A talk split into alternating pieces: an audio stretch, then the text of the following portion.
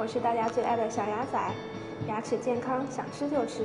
用了爱牙 APP，牙齿从此棒棒哒。下面就来听听本期节目爱牙 APP 给大家带来的牙齿知识分享吧。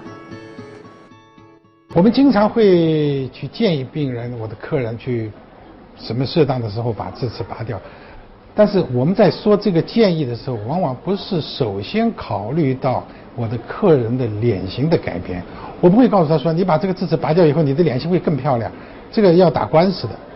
完了智齿拔掉以后，我的脸型结构没有发生变化，那个客人可以跟我提起诉讼，因为你告诉我说拔了智齿，我的脸型更漂亮，拔完以后我的脸型还这么宽。所以一般的我们的牙医不是说推荐你去拔智齿。是因为要改善你的脸脸脸型宽度的问题，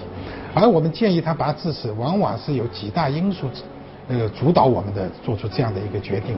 首先，第一，这个智齿是一个不能正常的生长，不能建立一个正常的咬合关系，它没有一个正常的咀嚼功能的情况下，这是我们第一考虑，要建议客人把它拔掉。那么还有客人就接着跟着问我了，他说。我尽管它不能正常的形成一个呃咀嚼功能，但是啊我没事，它不疼，你为什么让我拔掉？对，是的，它往往在智齿没有功能的情况下，它是没有那些主观的疼痛的症状，影响你咀嚼的症状，但是它在生长的过程中，它会不断的往前挤压前面的牙齿的排列，造成前牙区域的轻度的牙齿排列的拥挤，所以这个时候。我们建议他拔除，会考虑到维持前牙排列的一个稳定。我们在临床上会经常建议我们的客人有智齿的情况下，会建议他去拔掉。那么这出于几方面的考虑，但首先我们不会从改善客人的脸型结构或者是宽度啊。啊，或者是厚度的下颌角的厚度，从这个角度上来讲，我们不会建议客人的第一考虑，哎，你把这个智齿拔掉以后，你的脸型会更好看。一般我们不会做这样的一个解说，我们往往会告诉他，这个智齿，第一它没有功能，啊，还是把它拔掉好。那么客人说，我没有功能，它它不影响，它不疼，对，它可能有一些智齿生长过程中，它没有疼的疼的感觉，那么。但是它可能会影响到前方牙齿的排列的一个结构，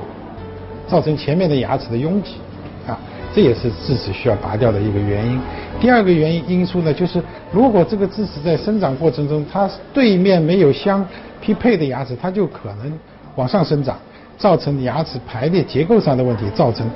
智齿和前面第二磨牙之间的食物嵌塞的问题。食物嵌塞以后，又容易造成前面的牙齿发生。腐蚀的问题，所以这个时候我们可能会建议他把它这个智齿拔除。那么大部分的情况，在智齿生长过程中，它不能很好的生长，它会经常造成这个智齿区域的牙龈的肿痛，啊，尤其是你工作节奏很强的情况下，体质比较弱的情况下，它就可能引起我们临床称为智齿冠周炎的发生。那么在这种情况下，我们会建议我们的客人尽早的把这个智齿拔掉，还是比较好的。谢谢收听爱牙 APP 电台。爱牙是一款专注于牙齿健康的手机 APP，用爱牙快速解决各类牙齿问题，轻松拥有一口好牙齿。民以食为天，是以牙为本。在苹果商店及各大安卓市场搜索“爱牙”，马上下载，一手掌握，你的牙齿你做主。